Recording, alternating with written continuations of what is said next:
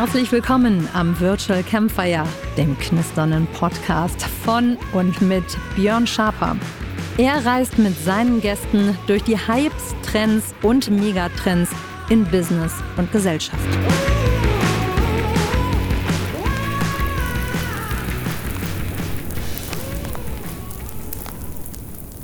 Ja, heute wieder eine Spezialausgabe Metaverse Report und äh, ich habe den lieben Lars zu Gast äh, virtuell. Du bist, wir können das machen wie bei Lanz und Precht. Da fragt äh, der Markus Lanz immer den äh, Richard David Precht, äh, wo bist du heute? Der sagt eigentlich meistens immer, ich bin zu Hause. Das ist aber bei dir ja nicht so. wo bist du heute, lieber Lars? Ich bin äh, tatsächlich unterwegs. Und zwar bin ich aus dem kalten Deutschland in die Sonne geflüchtet, diesmal äh, live von Fuerteventura sehr cool, weil du dort auch deinen Geburtstag äh, feiern wirst, der ähm, am Donnerstag ist, in dem Moment, wo wir die Folge veröffentlichen. Das ist quasi dein Geburtstagsgeschenk. Ja, perfekt, perfekt. Sehr schön. Da freue ich mich drauf. Hoffentlich auch viele Zuhörer als Geburtstag. Ja, die werden dir alle ein Ständchen singen, auf jeden Fall. Ähm, okay, starten wir direkt rein. Äh, das Thema heute ist, äh, die Frage, die uns beschäftigt in der jetzigen oder in der heutigen Folge ist, wie realistisch soll das Metaverse sein? Pixel Streaming versus WebGL bezüglich äh, also wirklich Fotorealismus ähm, sehr nah an die Realität rankommen oder doch eher ein bisschen comichafterer Style oder so ein bisschen in die Richtung wie bei Minecraft oder Roblox. Das sind eigentlich so die, die beiden ähm, Fragestellungen oder die beiden Technologien, die wir gegenüberstellen. Vielleicht kannst du uns ähm, einmal mitnehmen, so in die Anfänge. Wo sind die Unterschiede? Ähm, wo stehen wir da technologisch, damit wir dort erstmal eintauchen können? Ja, sehr gerne. Also diese Unterscheidung ist, glaube ich, eine der größten Fragen, gerade jetzt auch in Bezug auf das Metaverse, der sich die Unternehmen stellen müssen. Auf welche Technologie setze ich jetzt? Wie realistisch muss es sein? Ähm, welche User sollen Zugang haben? Denn am Ende ist gerade im B2B-Umfeld ja auch äh, eine Herausforderung, dass es nun mal Standard-Hardware ist und keine Hochleistungs-PCs, äh, wir gleichzeitig aber vielleicht eine, eine super Grafikqualität haben wollen. Und äh, genau deshalb gibt es im Prinzip zwei Lösungen mit ihren eigenen Vor- und Nachteilen. Und äh, das erste äh, Thema ist äh, die Web GPU als Nachfolger von Web GPL, äh, sorry, WebJL, so die ganzen Abkürzungen. Äh, ähm, und äh, WebGPU ist deutlich performanter erstmal. Das ist, glaube ich, eins der wichtigsten Themen. Äh, das heißt, wir haben eben vorher eine 3D-Grafik ohne Plugin nativ im äh, Browser gehabt. Und das ist eine Technologie, die gibt es schon seit Jahren. Äh, das heißt dementsprechend auch schon seit fast 15 Jahren mittlerweile. Und das Verständnis oder die, die Infrastruktur basiert eben auf dem, was vor 15 Jahren Standard war. Ja, das heißt, wir setzen im Prinzip, was äh, WebJL angeht, auf, auf die Technologie von damals wo die, die Hardware, also insbesondere die Grafikkarten, auch einfach nicht so hochleistungsfähig waren und so stark. Und dementsprechend ist auch die Grafik im Vergleich zu einer anderen Technologie, und zwar dem Pixel Streaming äh, und damit auch zum Beispiel der Unreal Engine, deutlich schlechter. Ne? Also genau. Das heißt jetzt nur mal, die Unterscheidung ist äh, vorrangig WebJL oder der Nachfolger WebGPU, aber eigentlich ähnliche Infrastrukturarchitektur zur Unreal Engine und Pixel Streaming. Und wenn man jetzt, jetzt sage ich mal, sagt, okay, vor 15 Jahren ist diese Technologie ähm, entstanden, dann kann man natürlich auf der einen Seite sagen, okay, es ist äh, wahrscheinlich gibt es sehr viele Developer dort, es ist sehr sehr ausgereift an der, an der einen oder anderen Sache. Ist es denn so, dass es sich grafisch ähm, irgendwo auch anpassen kann? Also wenn man jetzt davon ausgeht, Pixel Streaming ist, äh, da können wir, gehen wir gleich nochmal drauf ein, aber ist halt nochmal, das kennt man so aus diesen Computerspielelementen, ähm, Fortnite zum Beispiel ist ähm, auf dieser Technologie äh, entsteht. Ähm, kommt denn das, sage ich mal, traditionelle Tool eher in diese Richtung? Kann es da rankommen oder ist es eigentlich technisch kaum möglich? Naja, also ich glaube, mit der Web-GPU als Nachfolger, die eben jetzt auch auf die neuesten äh, GPU-Technologien setzt und auch darauf basiert, sind die Grafiken tatsächlich schon, schon sehr, sehr gut. Ähm, die Herausforderung ist einfach, dass ich, wenn ich jetzt zum Beispiel mit Web-GPU etwas aufbaue, immer ähm, auch die entsprechende Hardware brauche. Das heißt, wenn ich auf die, auf die neueste Hardware setze und sage, okay, das soll jetzt eben best in class sein, ähm, dann muss ich auch sicherstellen, dass alle meine User die entsprechende Hardware in ihrem Laptop, PC etc. verbaut haben, was halt einfach nicht der Fall ist. Das heißt, technologisch ist es möglich, dass sowohl Unreal Engine mit Pixel Streaming als auch Web GPU theoretisch auf ein sehr ähnliches Level kommen, auch wenn man sagen muss, dass die Unreal Engine 5 und jetzt die 5.1 natürlich äh, schon in Details nochmal einen deutlich stärkeren Fotorealismus äh, hat. Die größte Challenge ist aber eben diese Kompatibilität mit der durchschnittlichen Hardware. Und wenn wir eben wieder das als Basis nehmen, dann ist es einfach nicht möglich, die gleiche Qualität auf der gleichen Hardware zu liefern, äh, wenn ich jetzt auf WebGL statt auf Pixel Streaming setze. Okay, dann nehmen wir uns da vielleicht mal das Pixel Streaming vor. Vielleicht kannst du uns da nochmal äh, abholen. Ähm, was ist das genau? Wie funktioniert das? Und was ist so auch revolutionär an dieser Technologie? Ja, sehr gerne. Also das Pixel Streaming ist tatsächlich total spannend, weil an sich den Begriff Streaming kennt äh, mittlerweile jeder äh, von Netflix, von äh, Fußballstreams, von diversen anderen Streams, also auch Musikstreaming. All das ist am Ende mittlerweile Standard. Und äh, Pixel Streaming, wie der Begriff eigentlich schon sagt, streamt sozusagen die, die Pixel in den Browser. Wie kann man sich das vorstellen? Ähm, Im Prinzip habe ich eine, eine Hardware, die ausgelagert ist. Das heißt, ich habe eben nicht mehr die Herausforderung, dass der PC, über den ich zugreife, einen gewissen Hardware-Standard haben muss, sondern ich setze darauf, dass ich über eine Internetverbindung, und das Wichtige ist hier, die muss wirklich schnell sein und stabil, ähm, aber im Prinzip kriege ich dann eben über diese Internetverbindung Zugriff auf einen ausgelagerten Server, zum Beispiel von einem der klassischen Anbieter. Das kann Amazon AWS sein, das kann Azure sein, das kann die Google Cloud sein. Spielt erstmal keine Rolle, was für eine Infrastruktur es ist. Die muss eben nur hochperformant sein und da gibt es dann eben ähm, Abstufungen dieser Server, die eben die allerneuesten Grafikkarten von Nvidia zum Beispiel nutzen und dementsprechend bekomme ich dann die, die Hardware-Leistung, die Rechenleistung äh, quasi über den Browser, übers Internet auf meinen PC gestreamt und kann sozusagen den, den Unreal Engine Stream, also die Szene, ähm, so abrufen in einer Qualität, die eigentlich eben nur über einen Hochleistungs-PC äh, so möglich wäre. Und das Revolutionäre an der Technologie ist eigentlich, dass ich eben nicht nur wie beim, beim Video-Stream in eine Richtung äh, Input bekomme. Das heißt, ich kann ja nur konsumieren beim Netflix-Stream, sondern ich kann jetzt hier auch interagieren. Das heißt, obwohl es im Browser gestreamt wird, kann ich eben innerhalb der Unreal Engine interagieren. Ich kann rumlaufen, ich kann Events triggern, ich kann in Interaktion mit anderen äh, Multiplayer, also im Multiplayer-Umfeld dann mit äh, anderen Avataren zum Beispiel gehen. Und gerade dann im Business-Kontext, wenn wir jetzt an, an Use Cases denken, wie ein Immersive Sales Gespräch, wie ein Recruiting Gespräch äh, im Metaverse, all das wird durch diese Pixel Streaming Technologie erst möglich. Das heißt also, es ist anders als jetzt ein Livestream zum Beispiel, wo ich das einfach nur konsumiere und mir anschaue.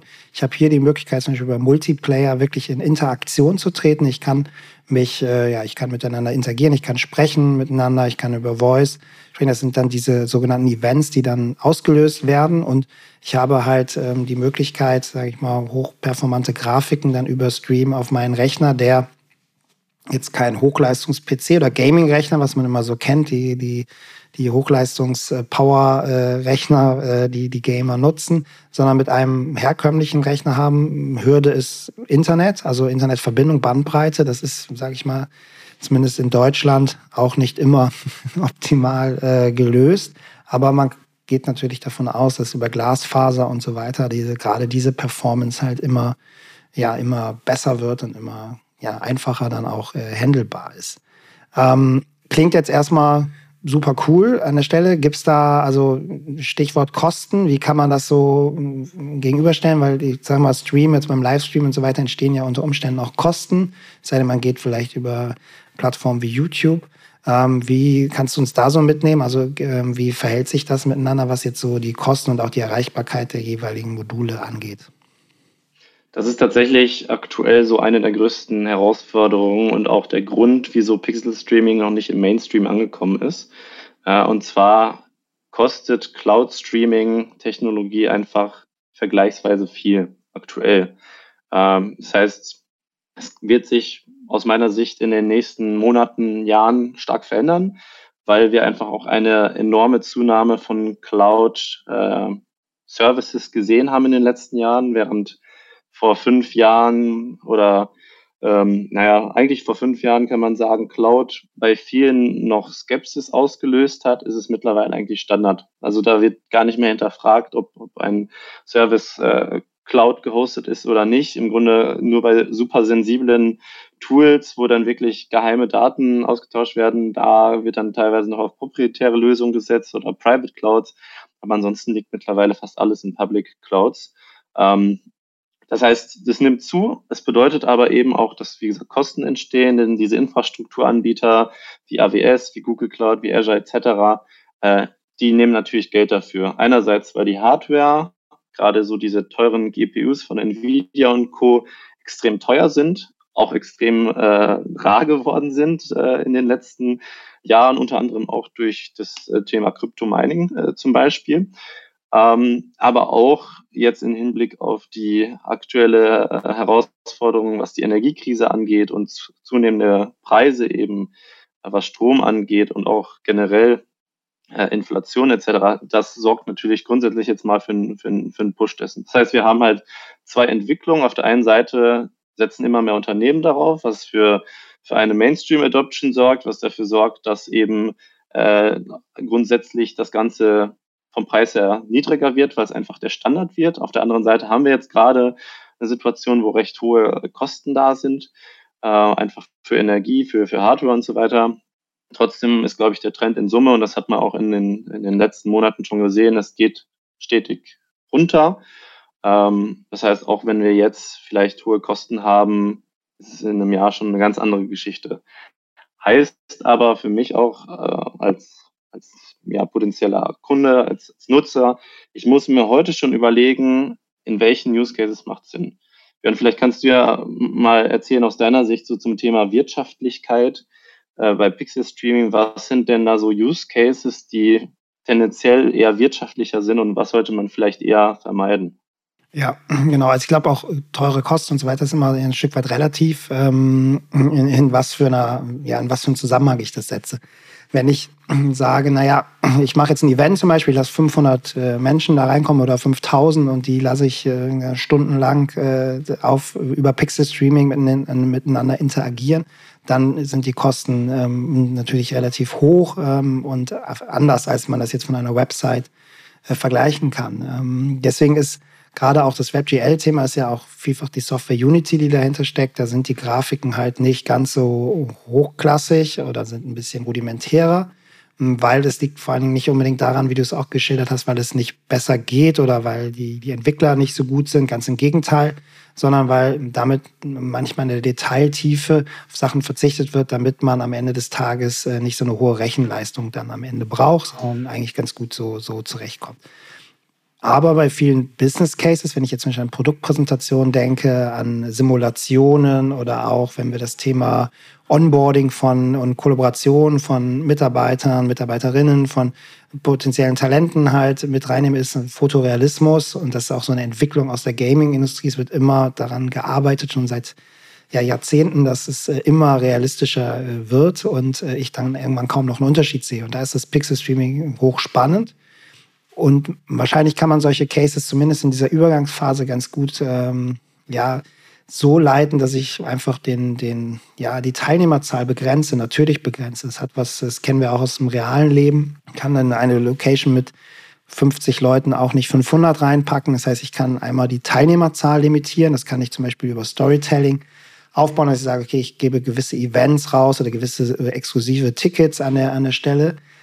Ich kann aber auf der anderen Seite auch über Einladungen agieren, zum Beispiel solche Guided-Touren. Ich kann eine gewisse Zielgruppe, also zum Beispiel ein bestimmtes Unternehmen, einen Kunden dort, die Ansprechpartner, ähm, vier, fünf, sechs, zehn zu einer bestimmten Uhrzeit oder zu einer bestimmten Zeit durch die virtuelle Experience führen. Oder ich kann das im Schulungskontext einsetzen, Education. Also ich kann sagen, okay, ich habe jetzt einen Schulungskontext, eine Stunde, den machen wir in der virtuellen Welt.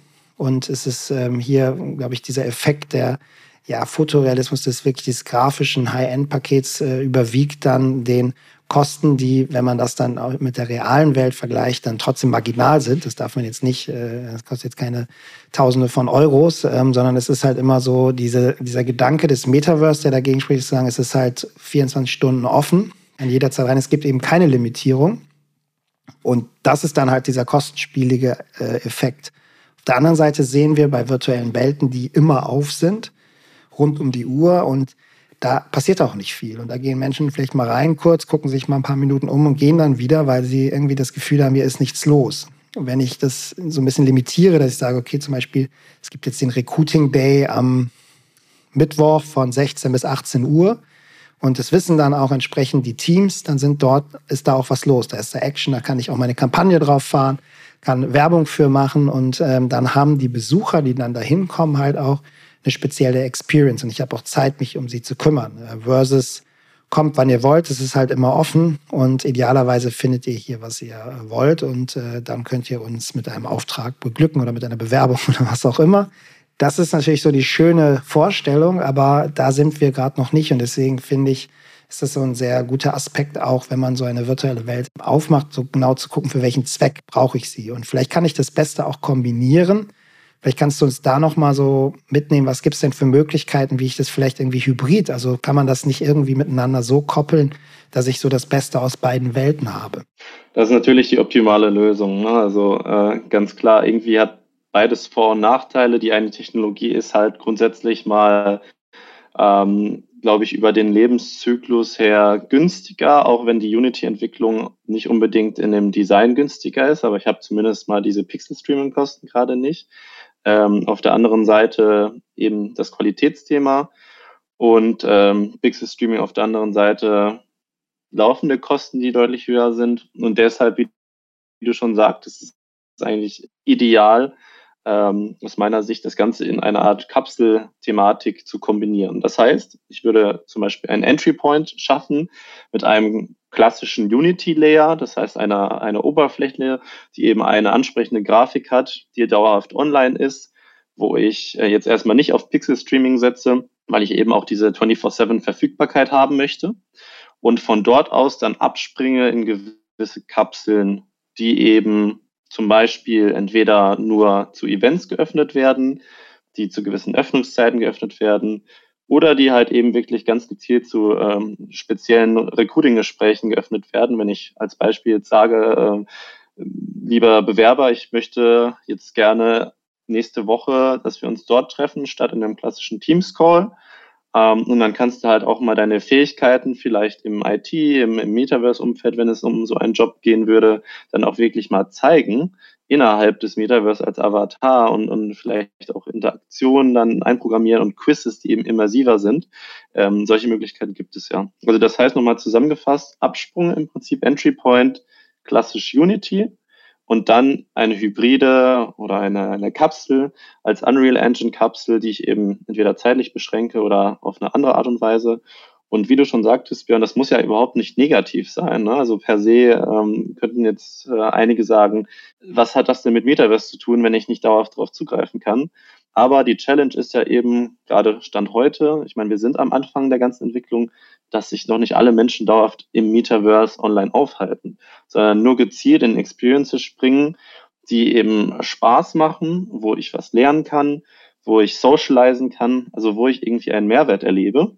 Und das ist eben so dieses Thema und weshalb ich genauso sage wie du, eine zeitliche Beschränkung oder eine andere Art der Beschränkung macht da voll Sinn. Ja, und die Begrifflichkeit des Metaverse ist ja auch, dass ich von einer Experience in die andere springen kann, ohne großen Medienbruch. Und das wäre ja hier letztendlich möglich. Und und das auch nochmal in Kontext setzt, zum Beispiel für das Thema Training oder Sales, ähm, wenn ich das vergleiche mit ja, einem Außendiensttermin, wo ich äh, Reisekosten habe, wo ich einen hohen Vorbereitungsaufwand habe, das Thema Umweltbelastung, das jetzt in die virtuelle Welt transportiert für diesen Termin, dann aber halt das Maximale grafisch und inhaltlich und interaktiv raushole, ähm, dann habe ich ja einen Bruchteil dieser Kosten und habe vielleicht einen ähnlichen Effekt oder zumindest einen wesentlich stärkeren Effekt, als wenn ich jetzt einfach sage, meinem Kunden okay, ich kann dich jetzt nicht besuchen, aber geh mal in unsere Welt. Die sieht jetzt zwar nicht ganz so cool aus, aber oder ist halt sehr ein bisschen rudimentärer aufgrund von technischen Limitierungen und schau dich da mal um, da findest du auch unsere Produkte. Das wird, deswegen fehlt da an der einen Stelle die Akzeptanz und ich glaube, diese Lösung führt dazu, dass man Kunden mit ihnen gemeinsam das erlebt und ihnen auch die Wertschätzung gibt und man auch mit der Interaktion weiß, okay, dahinter ist ein Mensch und das ist, glaube ich, gerade im B2B-Bereich hochspannend. Vielleicht als Abschluss noch mal das letzte Thema äh, Metaverse ja sehr viel auch immer mit VR, also Virtual Reality, mit Virtual Reality Brillen. Pixel Streaming, WebGL, wie ist es dort mit, äh, mit VR? Also funktioniert beides mit einer Brille oder gibt es da Einschränkungen? Ja, tatsächlich ist es so, dass Pixel Streaming Stand heute eben noch nicht mit VR kompatibel ist. Das liegt einfach daran, dass wir aktuell halt gewisse Latenzen haben, das heißt eben Verzögerungen, ähm, die ich vielleicht ja kaum messen kann, weil sie so gering sind, aber auf jeden Fall merke, wenn ich mir jetzt vorstelle, dass ich die VR-Brille aufhab, das Bild wird ja in Echtzeit gerendert beim, äh, beim Pixel Streaming und mich jetzt nach rechts bewege, dann zieht das Bild halt ein Stück weit verzögert nach. Auch wenn es sich wirklich um Millisekunden handelt. Äh, das Gehirn merkt das und bei vielen Leuten wird es dann vorkommen, dass einem eben schwindelig wird, dass einem schlecht wird. Also diese Motion Sickness, das auch was äh, Leute teilweise klassisch mit VR-Brillen ohne Pixel-Streaming haben, das ist einfach nochmal verstärkt. Und deshalb sagt Epic, äh, Stand heute wird es einfach noch nicht angeboten, auch wenn es technologisch möglich ist. Und es ist auf jeden Fall ähm, auf der Roadmap und wird eben als nächstes dann kommen, wenn dieses Latenzproblem gelöst wird. Ähm, Genau, also das ist die, die einzige Challenge, sage ich mal, heißt aber nicht, dass zum Beispiel Unreal Engine und fotorealistische Trainings äh, oder eben fotorealistisch geschaltete Sales-Räume nicht über eine VR-Brille möglich sind. Also auch da sagen wir, wenn man jetzt zum Beispiel wieder an die Kapselthematik denkt, du hast vielleicht einen Unity-Einstiegspunkt, der dauerhaft offen ist und kannst dann eben abspringen in eine äh, VR-Experience, die eben dann wirklich auf, als App auf einer VR-Brille läuft, die über die Unreal Engine läuft und du hast dann im Prinzip alle Vorteile der Unreal Engine, äh, hast nur, nur eben nicht diese Connectivity, die vielleicht durch Pixel Streaming, die durch Interaktion entsteht. Das muss man einfach in der ähm, ja, im Aufbau anders denken und vor allem sich vorab halt Gedanken machen, dass das ganze VR geeignet ist.